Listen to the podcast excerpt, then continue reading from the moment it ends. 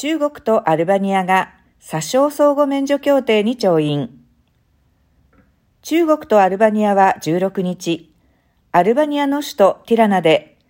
公務旅券、一般旅券所持者の詐称相互免除に関する中華人民共和国政府とアルバニア共和国閣僚級会議の協定に調印した。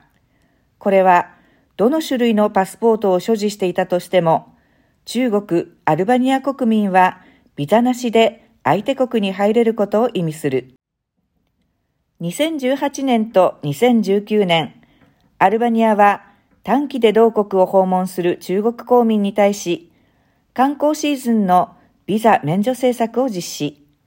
また、2020年には短期で同国を訪問する中国公民に対し、ビザ免除政策を実施した。